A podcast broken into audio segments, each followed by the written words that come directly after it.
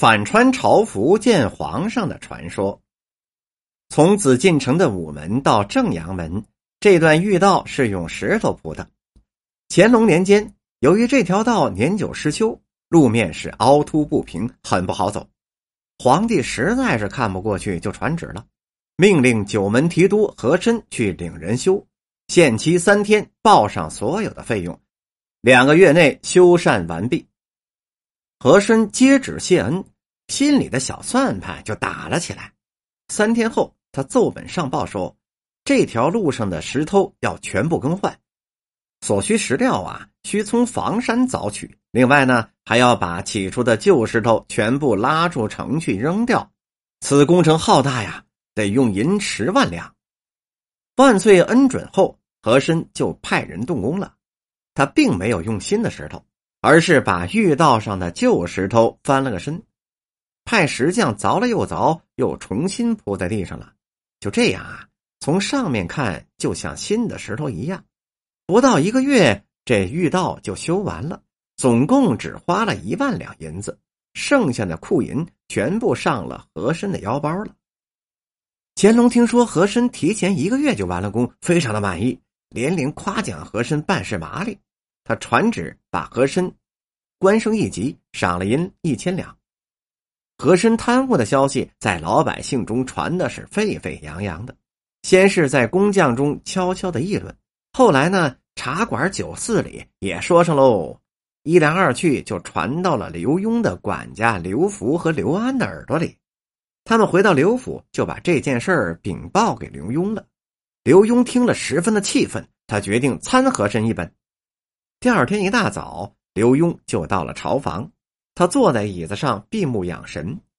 早朝时间到了，朝房里的大臣们赶快整整衣冠，鱼贯而出。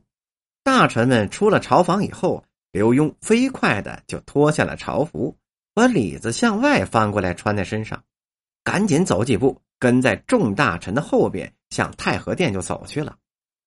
大臣们都是低头走路，谁也没有注意到刘墉这一番举动啊。在太和殿上，大臣们就排好了站次了，向乾隆行了君臣大礼，然后跪在地上等候皇上训示。皇上猛然就发觉有一个官员的衣服颜色与众不同，乾隆呢就传旨让别的大臣都起身站在两旁，这才认出剩下的那个人呐，跪在地上的是刘墉。他仔细的打量了一下，发现刘墉的朝服是反穿着的。这个按照清朝的规定，刘墉的打扮，这个叫做御前失仪，要判重罪的。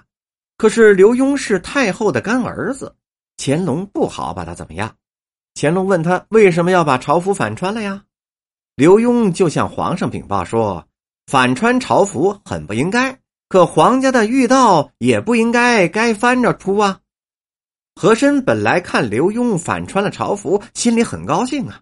他以为乾隆绝对不会轻易的放过刘墉，所以是幸灾乐祸的站在一边看笑话。突然听到刘墉这么一说，他便哆嗦起来了。乾隆不明白是怎么回事啊。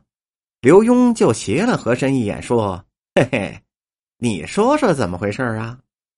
和珅慌了神扑通一声就跪在地上，向皇上说明了事情的真相。皇上龙颜大怒，本想降旨将和珅斩首，可是话到嘴边没有说出口。在满朝文武中，他最喜欢刘墉和和珅了。这个和珅呐，虽然是人品不太好，但对乾隆那也算是忠心效力呀。真要杀掉他，还有些不忍心。